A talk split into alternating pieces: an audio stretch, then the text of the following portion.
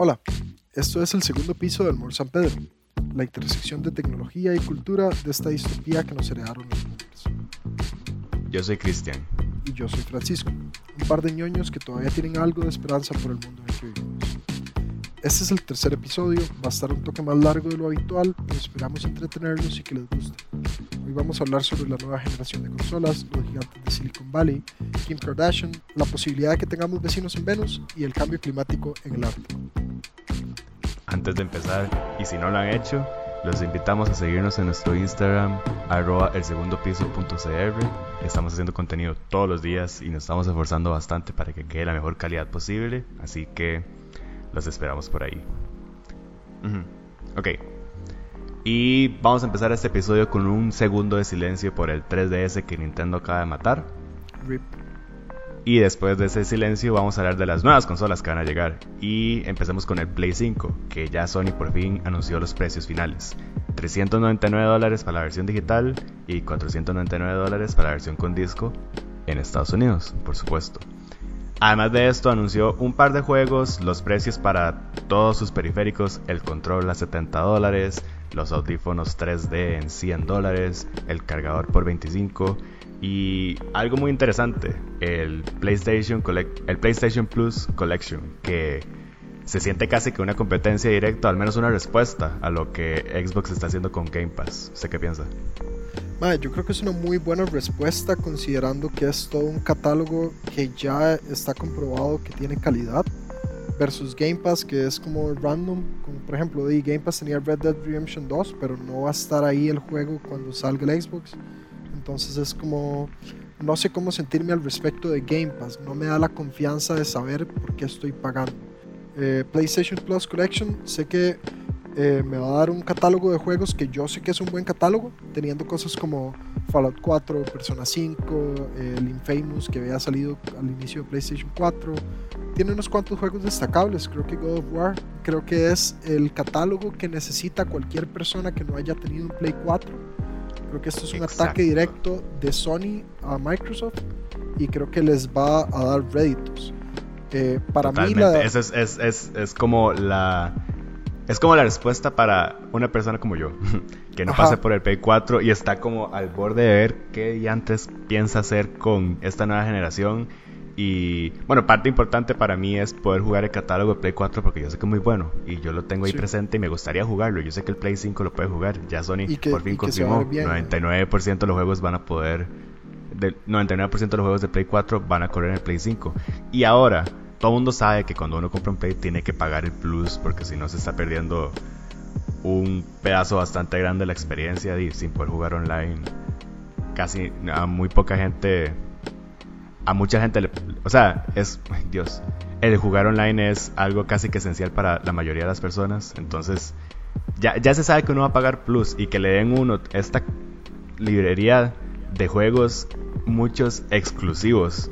Este, de Play, y pues es un valor enorme que y yo pensaba comprar varios de esos juegos si compraba el Play 5 y ahora me los están dando por la suscripción que ya iba a pagar. Para mí eso es un plus enorme que y lo veo como una competencia completamente directa al Xbox Game Pass porque y es básicamente lo mismo, un modelo de suscripción donde usted puede tener juegos. La única diferencia es que PlayStation tiene sus exclusivos que al menos para mí es algo, es una oferta mucho más agradable que la que me ofrece Xbox. Creo que lo que más se debería destacar es que PlayStation no nos está sacando más plata de la que ya nos está cobrando. En Xbox tenemos que pagar Game Pass y tenemos que pagar Xbox Live Gold. O sea, ellos cobran por los juegos y luego cobran por el online. PlayStation nos está dando un solo paquete con todo lo que una persona necesita para matizar la consola. Y creo que eso es un valor agregado muy grande. Eh, Creo que está cambiando un toque la manera en la que funciona Games as a Service y yo creo que a Sony le va a salir exitosa la jugada.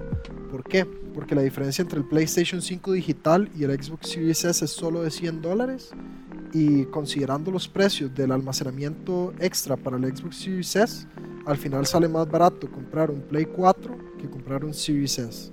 Creo que Sony acaba de arruinarle la estrategia, digamos, de accesibilidad a Microsoft y, bueno, y solo queda ver qué va a pasar.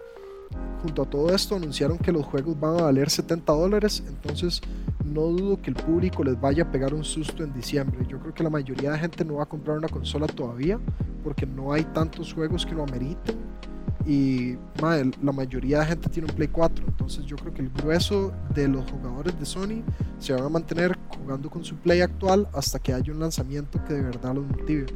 Yo creo que Demon Souls es un muy buen juego. Eh, creo que Spider-Man Miles, perdón. Yo creo que Demon Souls y Spidey Miles Morales son buenos juegos, pero no creo que sean juegos para vender una consola.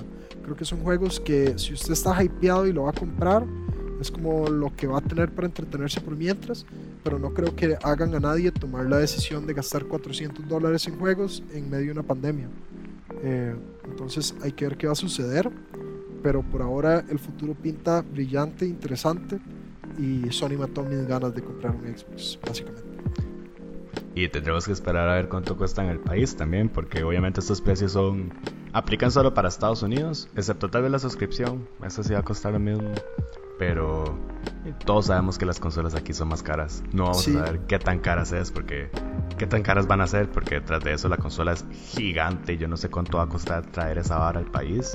Y de fijo es pesada y de fijo es pesadísima, entonces nos tocará esperar a ver qué anuncian las tiendas acá en el país de cuánto va a costar y cuándo la van a vender, porque tras de eso hay dos, hay dos fechas de lanzamiento. No sé si vio un meme que salió ayer en Twitter que era como un meme era, como un anuncio de monje donde decía como PlayStation 5 ya en preventa, aprovecha el precio de oferta y eran como 800 mil pesos.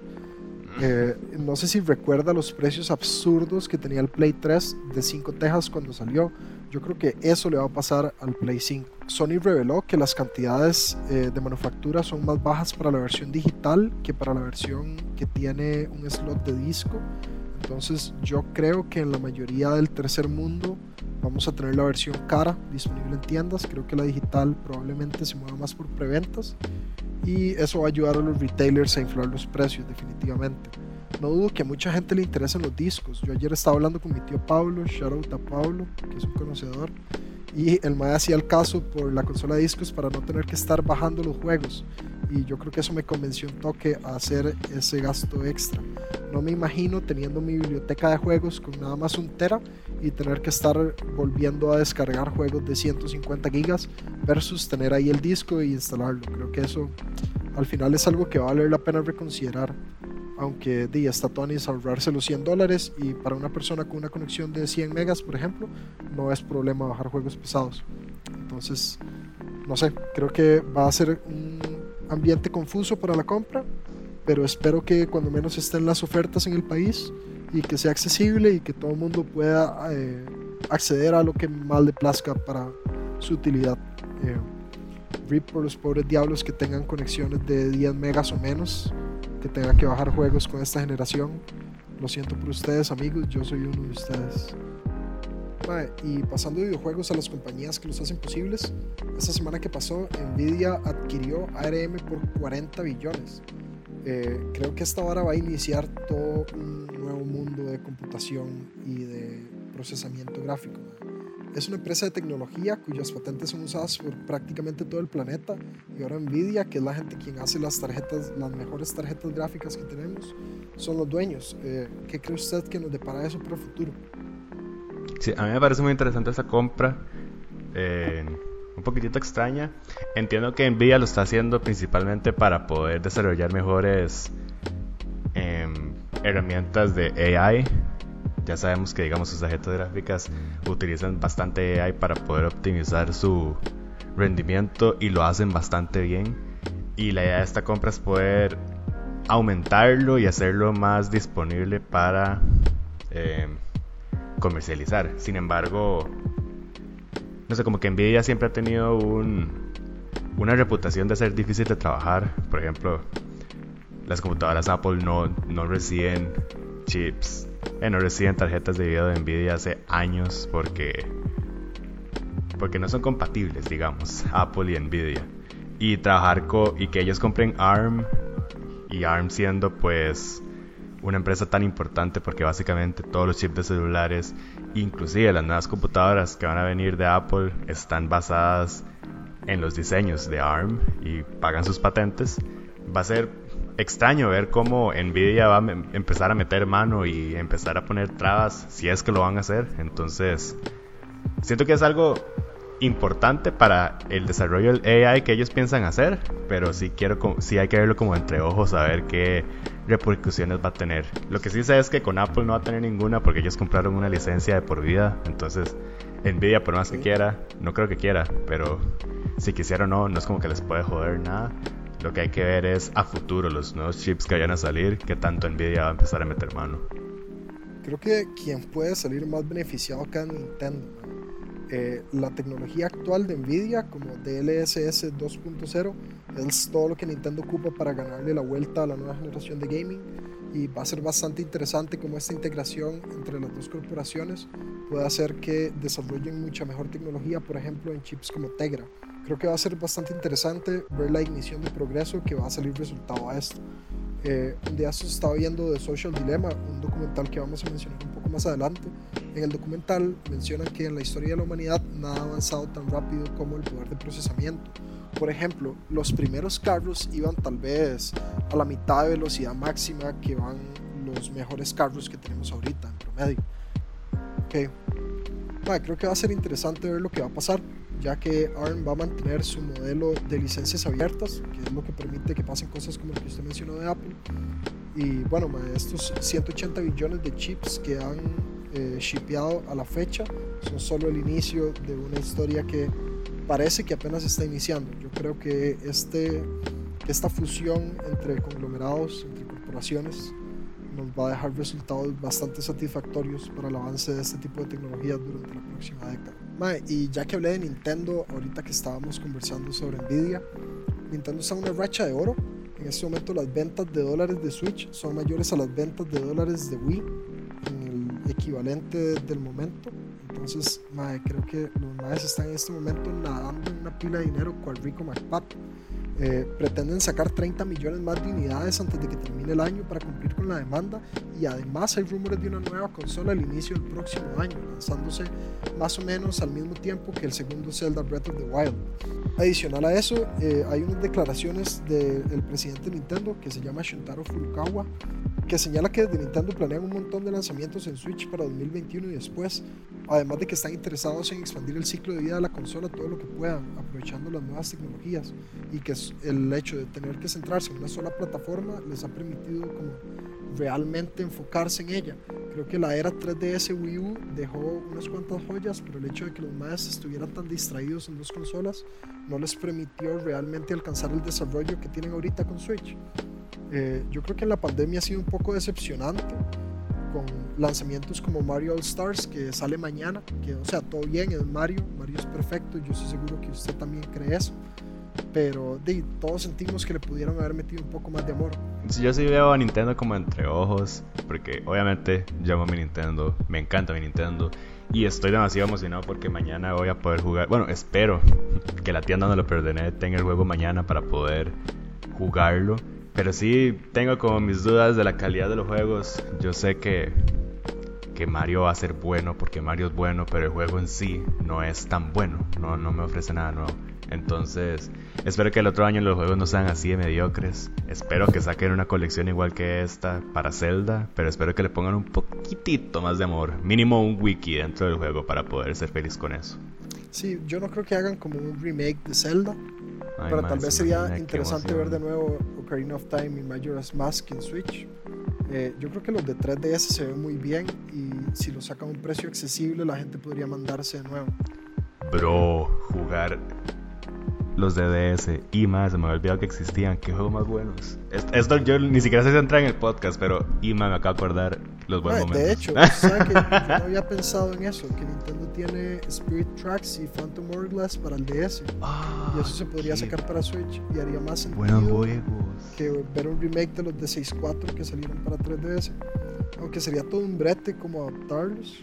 Creo que si Nintendo se mordiese podría venderlos a precio completo. Yo full pagaría lo que vale Phantom Hourglass si me lo venden a gráficos de 128 bits en vez de 64. Ahora sí. Y mae, ya me emocionó con eso. Probablemente nunca pase, pero ya me emocioné. Sí, somos otro canal de YouTube rumoreando ya. Eh, y bueno, para dejar de hablar un poco de videojuegos, vamos a pasar a anuncios. Y esto lo voy a hacer un toquecito rápido porque esta semana, a ver, esta semana han habido demasiados anuncios, inclusive para mí, para tratar de darle seguimiento a todos. Entonces, vea esto como un speed date de empresas y todos los anuncios que han hecho. Empezamos con Apple.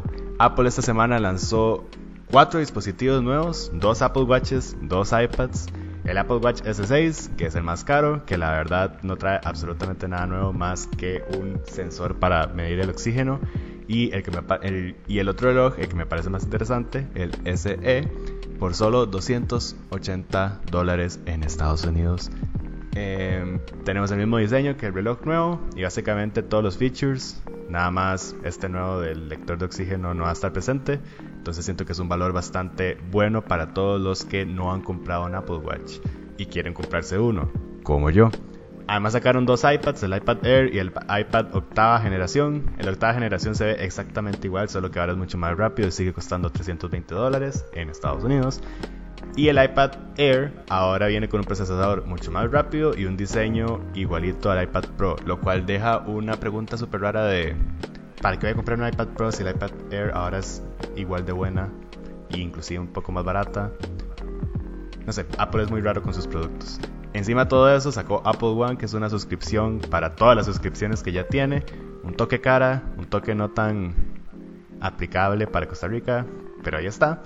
Y está Fitness Plus, Fitness Plus, que es una suscripción, básicamente un club de ejercicios donde un montón de maes pagados por Apple nos enseñan un montón de ejercicios en el televisor y el reloj nos mide cuántas calorías hemos quemado. Eso la verdad está muy tuanis y siento que le podría sacar jugo.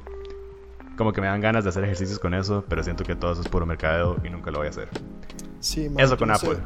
yo soy un hater de, de, Apple, la verdad, y sus wearables. Como que no sé, mi consejo para toda la gente que quiere un Apple Watch es que se compren un reloj de verdad. Perdón por hater. Ya, ahí uh, ok. Esa es la cosa. Yo creo que la gente que.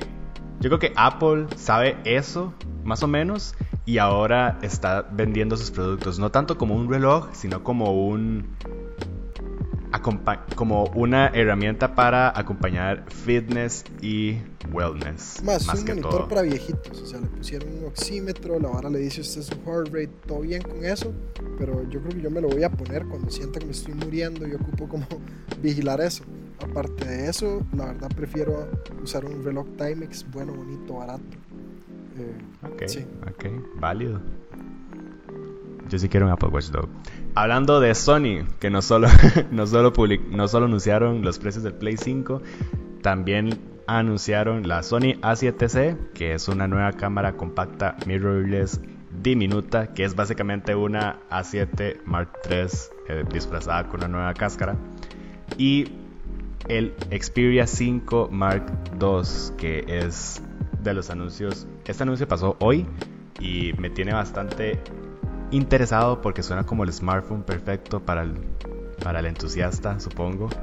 En el 2020 tiene una pantalla relativamente pequeña, digamos, para lo que es el estándar en el 2020. 120... ¿Cómo se dice eso? 120 Hz.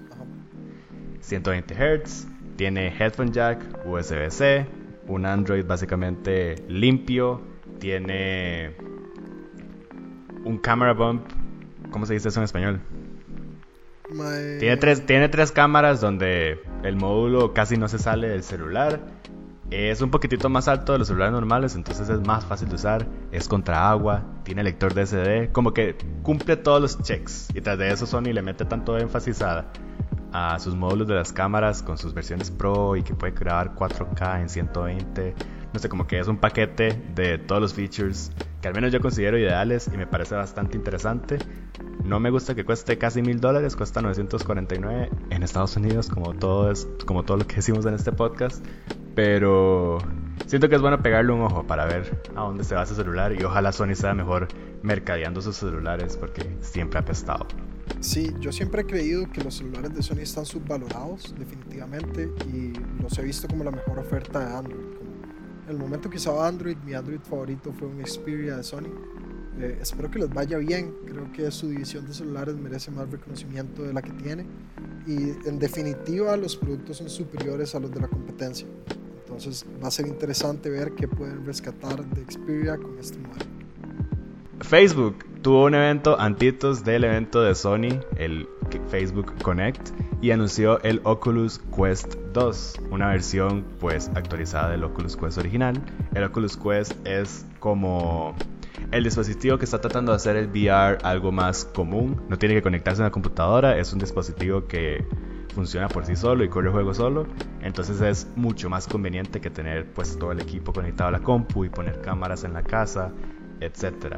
Cuesta 300 dólares, tiene una pantalla mucho más con mejor calidad. Cada, cada lente digamos es de 1440 píxeles tiene mejor procesador, tiene mejor RAM, tiene mejor batería, es más cómodo y es más barato que el año pasado. Pero obviamente el problema con todo esto es que es Facebook. Y hay que loguearse obligadamente a Facebook para poder utilizar el dispositivo y poder jugar. Y eso viene con un montón de preguntas y suena un poquitito sketchy. Y a mí este anuncio me emociona bastante porque siento que es un dispositivo muy bueno pero el tener que loguearme con Facebook y tener que darles toda mi información para poder jugar cosas, no, no, no, no es mi vibra. Entonces, sí, yo no, sé si me siento bien con respecto a que la corporación más malvada de Silicon Valley quiera controlar la realidad virtual. Eh, siento que va a ser como pegarse a Sword Art Online y que algún día Mark Zuckerberg nos va a secuestrar a todos, o así.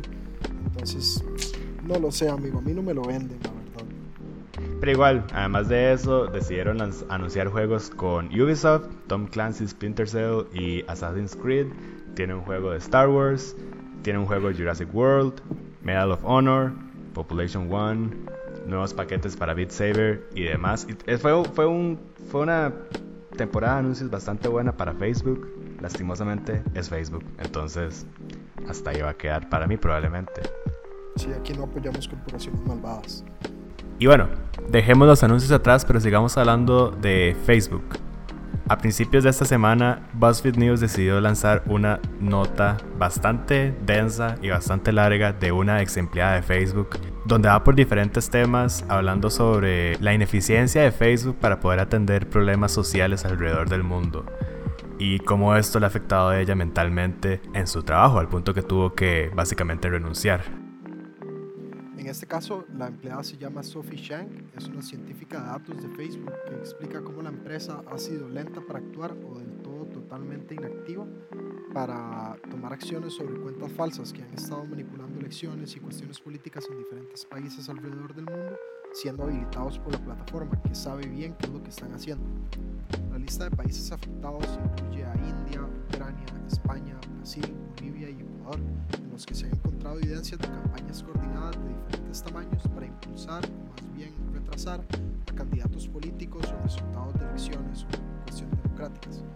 Eh, aunque ella sí afirmó que no siempre se concluía quién estaba detrás de esto. Según la científica de datos, ella ha tenido que tomar diversas decisiones que han afectado a presidentes nacionales y tomar acciones contra tantos políticos prominentes que ha perdido. Además de esto, elabora sobre el poder que recaban los empleados junior, que tienen que tomar decisiones extraordinarias de moderación que afectan millones de personas sin ningún tipo de soporte institucional. Mae, y aunque yo sé que todo esto se escucha hecho leño, la verdad es que las revelaciones muy grandes de Shang da un contexto todavía más grande de lo desesperanzador que es para los científicos de datos como ella tener tantas responsabilidades sin ningún soporte institucional real que se asegure que ellos tienen las habilidades y la gente necesaria para poder hacer su trabajo de la mejor manera para el público.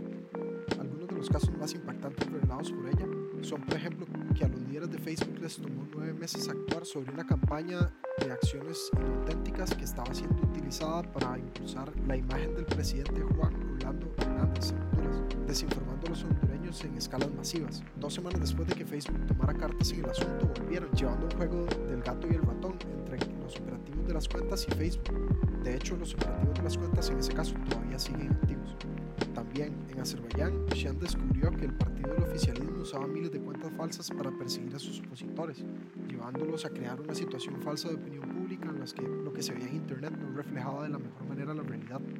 También, solo en Brasil y en Estados Unidos llegaron a eliminar 10.5 millones de reacciones y fans falsos para cuentas de políticos bastante prominentes. Mientras en febrero de 2019, un investigador de la OTAN informó a Facebook que él tenía información sobre actividad inauténtica rusa en perfiles de políticos gringos de alto perfil que Facebook no había logrado detectar. En casos un poco más cercanos a nuestra realidad en Latinoamérica, en Bolivia y Ecuador se descubrieron miles de actividades inauténticas realizadas por bots y cuentas falsas, pero Facebook simplemente decidió no priorizarlo, ya que tienen problemas más grandes a los que atender.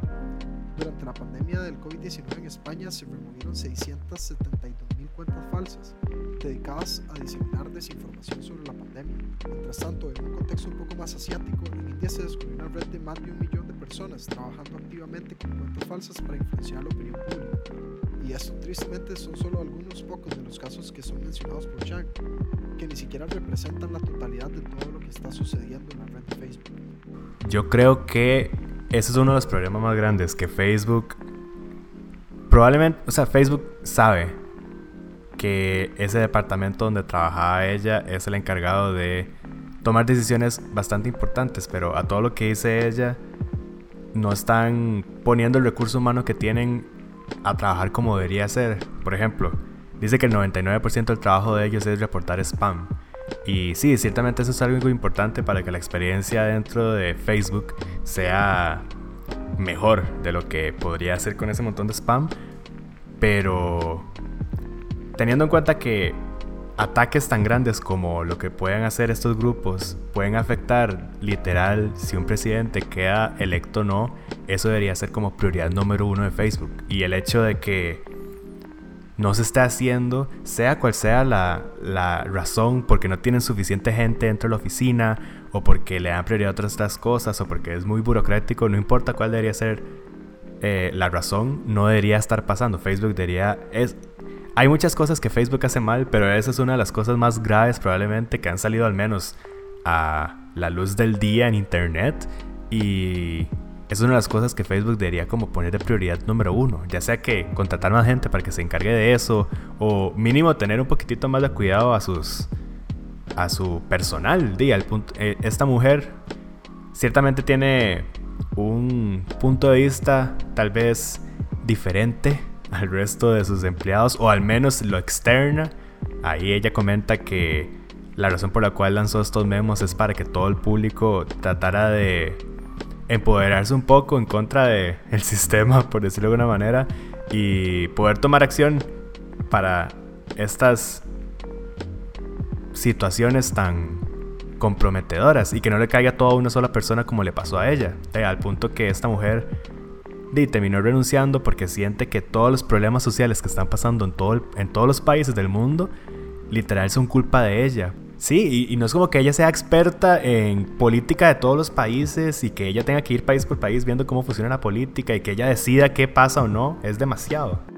Creo que el problema principal es que Facebook, a pesar de ser una red social y tener el social en su nombre, es simplemente una máquina de dinero. Entonces, el hecho de que ellos no tengan ningún tipo de regulación que les exija cumplir con ciertos estándares, digamos, para la salud democrática, hace que, primero que todo, no se enfoquen en mercados que no les son tan representativos de ganancias, como podría ser un país pequeño como Bolivia o Ecuador. Y además de eso, que la empresa en sí no tenga ninguna manera de crecer realmente hacia lo que el público necesita en, estos casos, usualmente las grandes empresas crecen según la regulación y entonces se adaptan para poder seguir funcionando. Pero en el caso de Facebook no hay nadie que les haya obligado a realmente tener un cambio positivo. Y creo que por lo que hemos visto en los últimos 5 o 10 años, no lo van a hacer por sí solos, alguien tiene que obligarlos. Eso es, yo siento que es el problema principal con todo esto, y no solo con Facebook, con todas las, em, con todas las mega empresas de tecnología en Estados Unidos y bueno, en el mundo, que la falta de regulaciones. Yo estaba leyendo esa nota que decía ella y también pues este fin de semana me tiré el documental de The Social Dilemma y esas faltas de regulaciones no, no solo hacen como un monopolio para todas estas empresas, sino que ponen un montón de trabas y un montón de eh, tal vez atajos o eh, espacios para recolectar información y poder influenciar el día a día de la gente sin que uno siquiera se dé cuenta. O sea, yo después de haber visto ese documental, digamos, ya hace, ya hace semanas he estado como mucho con esta majadería de la privacidad en redes sociales y me había quitado mi Facebook por eso y estaba como tratando de investigar un poquitito cómo mis datos y mi footprint en internet eh, pues afecta cómo yo la sigo usando y después de ver ese documental pues uno se da cuenta de qué tan impactante puede ser el control de los datos de uno y los famosos algoritmos eh, y cómo eso impacta a nivel político. Y todo esto se amarra obviamente con todo lo que publicó ella.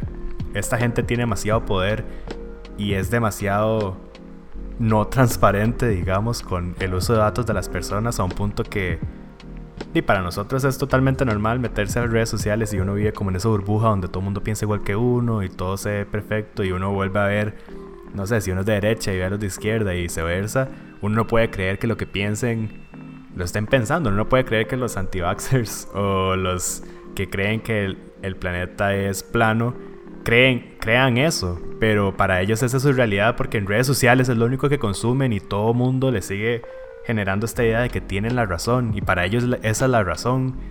Y todo eso viene detrás de todo lo que recolecta Facebook por el simple hecho, bueno, Facebook, Google, Amazon, etcétera, por el simple hecho de generar plata y que nadie controle eso. A mí me da demasiado miedo y.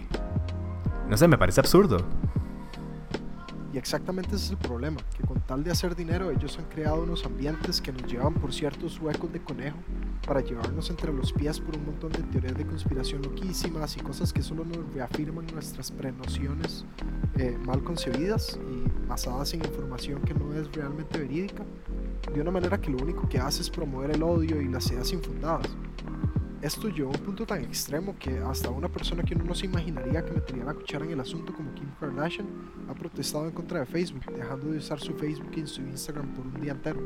Que para una persona como Kim Kardashian uno podría asumir que es un gran gesto. Eh, yo no sé qué es lo que va a llevar a Facebook a cambiar, pero cada vez me preocupa más el camino por el que se dirige, porque realmente no demuestra un interés en proteger el, interés del bien mayor sino solo se preocupan por sus ganancias corporativas. Yo lo que esperaría es que el Congreso de Estados Unidos o quien sea el encargado de todo esto di, se muerda un toque y entienda como el, verdad, el problema como en su escala que debería ser, o sea, lo grande que es y, y, empieza a tomar acciones de alguna manera u otra. No sé cuáles son las acciones que tiene que tomar, tal vez algo tan drástico como lo que está haciendo con TikTok, digamos, pero que se empiezan a generar cosas para que haya algún cambio. Y también, bueno, existen iniciativas como esta película de Netflix de Social Dilemma que supongo que nada más van a seguir aumentando la conversación. Lo mismo que hicieron todas estas celebridades. Y yo siento que poco a poco como que va saliendo más a la luz la cantidad de control que tienen estas empresas. Y, y siento que todo esto nada más va a ser más presión para que todo empiece a descentralizarse. Ojalá. Desde que empezamos este proyecto y veo como con tal vez un ojo más crítico en la parte política y cultural a la tecnología. Me sorprende como la cantidad de influencia política que hay en todos estos big tech y de nuevo que nosotros ni siquiera nos damos cuenta. Y ni siquiera y esto se liga con Facebook y esto se liga con otras cosas, no solo Amazon y no solo Facebook, TikTok, por ejemplo, que esta semana terminaba el deadline que Trump haya puesto a ByteDance, que es la empresa dueña de TikTok, para vender su aplicación en Estados Unidos a una aplicación gringa para que no hubieran como todos estos problemas de privacidad y algoritmo y demás. Y al final terminó a las manos de Oracle, que es una empresa que no tiene absolutamente nada que ver con esto. Y ya cuando la gente empezó como a investigar todo esto, se dio cuenta que el dueño de Oracle pues había hecho como una recaudación de fondos para, para Trump y su campaña. Entonces se empieza a hacer como estos vínculos de, ah, ok, este más es compa de Trump, entonces digamos que Trump ayudó a que esta gente hiciera como el trato con TikTok y esa gente ni siquiera compró TikTok, nada más tienen como una alianza estratégica que les permite estar en Estados Unidos, una hablada así. Y ahí uno empieza a ver como que todo al final es política y uno como usuario termina siendo un conejillo de indias ahí donde la información nada más pasa de una mano a otra sin siquiera darse cuenta y me cansa saber todas estas cosas, pero siento al mismo, al mismo tiempo es, muy importante y necesario que la gente sepa como que, cómo funcionan las cosas, ¿no? Ok, Mae, pero porfa, dejemos ir a Facebook porque ya estoy fucking asqueado y estoy seguro que usted también. Y hablemos de algo un poco más interesante y tal vez hasta esperanzador por lo interesante que pueda ser el futuro. Eh, hablemos de la posibilidad de vida extraterrestre. Eh, esta semana trascendió un estudio que dice que en las nubes de Venus básicamente hay pedos de aliens, mae. En resumen, están encontrando cantidades muy altas de fosfito, que es un elemento que hasta donde comprendemos los humanos solo es generado por seres vivos. Entonces eso lleva a los investigadores a pensar en la tesis de que probablemente podrían haber seres vivos microbianos generándolo en Venus. Eh, esto no significa que hay una sociedad entera en las nubes de Venus, eh, pero bueno, abre las posibilidades a que hayan formas de vida diferentes a lo que conocemos generando estos elementos ahí. Hasta ahora la investigación de vida extraterrestre dentro de nuestro sistema solar se ha concentrado en Marte, entonces el hecho de que hayan indicios en un planeta como Venus, cuando menos nos, hace pensar que podría haber algo diferente a lo que nosotros concebimos como vida viviendo no tan lejos de donde estamos. Y tal vez con esto el punto que quiero hacer es que hasta ahora todas las ideas que la humanidad ha tenido sobre la vida son un toque como eh, a nuestra imagen y semejanza. Eh. Quiero sonar como un libro bíblico, pero bueno, siempre nos los hemos imaginado como bichitos con dos pies, dos brazos, ya sean grises, azules o verdes, pero siempre los hemos imaginado similares a nosotros.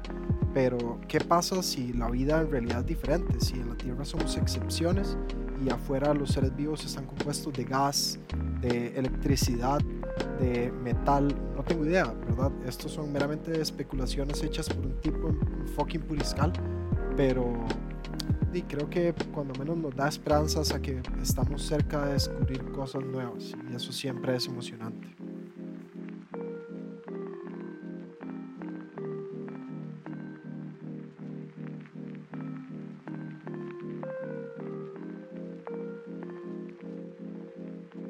Todavía hablando sobre descubrimientos científicos, esta vez nada emocionantes y bastante preocupantes.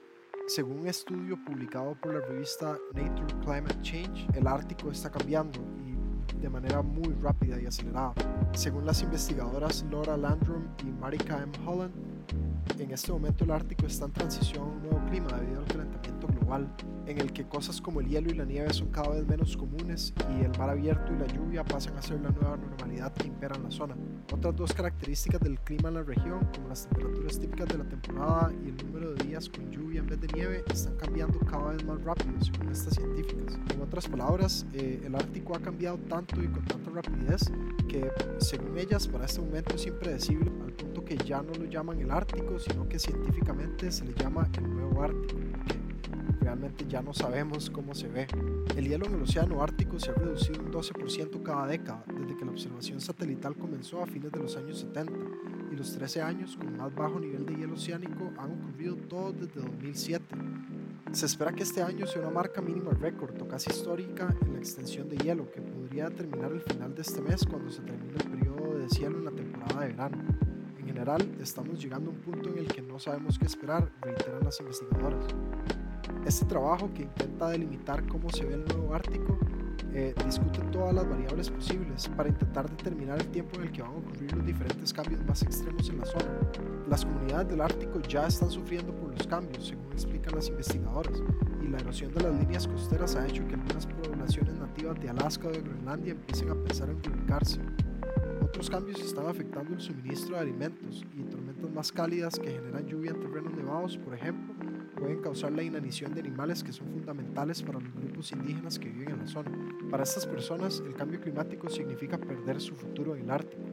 A la humanidad aún le queda suficiente tiempo para aprovechar la oportunidad de cambiar qué tan rápido evoluciona el Ártico, pero para que eso sea posible tenemos que cambiar nuestras emisiones la verdad es que la voluntad política alrededor del mundo nos demuestra que nuestros líderes se mueven para el lado contrario. No podemos simplemente rendirnos, deberíamos trabajar arduamente y hacer algunos cambios, pero la verdad es que la sociedad en este momento no está tomando ninguna medida significativa. Según una investigación recientemente publicada por Proceedings of the National Academy of Sciences, se analizaron imágenes satelitales que mostraron grietas y otras evidencias de daño en las capas heladas de los glaciares más prominentes. Según los autores del artículo, esto es evidencia de un debilitamiento estructural en las capas del hielo, un proceso que puede desencadenar la desintegración de esas capas y un flujo más rápido del agua de los glaciares hacia el océano, lo que solo nos llevaría a acelerar todavía más la crisis climática y afectar las corrientes de agua oceánicas. Madre, qué fue putajo terminar el episodio así. eh, sí, ciertamente, parte de todo esto, sí es, es, muy importante como entender la realidad y no nada más ignorarla. Y yo creo que parte, manera de hacer eso es de investigando y escuchando a otras personas. Voy a aprovechar esa última idea para hacer una mención el 10 de octubre va a ser el TED Countdown, un evento de 5 horas más o menos que va a estar hablando sobre trabajos que se están haciendo para batallar el cambio climático, donde van a estar tres ticas, figuras gigantescas conversando sobre movilidad, cambios concretos que tenemos que hacer sobre las como sociedad para poder combatir de nuevo el cambio climático. Entonces, esto es un shout nada más de un podcast a otro. Eh. El 10 de octubre, TED Countdown. Lo pueden buscar en cualquier lado en internet. Ahí cualquier vara vamos a estarlo compartiendo en nuestras redes sociales. Que de nuevo espero que nos puedan seguir. Vamos a terminar el episodio con eso. Muchas gracias por escucharnos. Este es un formato nuevo. Ciertamente es mucho más largo que lo que solíamos hacer. Y la vez pasada dijimos que íbamos a hacer dos episodios a la semana. Esta semana solo hicimos uno. Estamos probando con meterle música, con meterle edits diferentes. estamos experimentando. Entonces, espero que les esté gustando lo que estamos generando y que nos ayuden con retroalimentación, que nos den feedback. ¿Qué les parece el episodio? ¿Qué no les gusta? ¿Qué podemos mejorar? Todo eso nos ayuda un montón a seguir creciendo y tratar de llegar a lo que queremos ser. Entonces, Bienvenidos a la retroalimentación. Nos pueden escribir en Instagram. También se puede meter a nuestro link de Anchor. Ahí hay como un botoncito para que nos manden audios y nosotros podamos escuchar cómo nos dan todas las críticas. Y. Y nada, gracias por escuchar.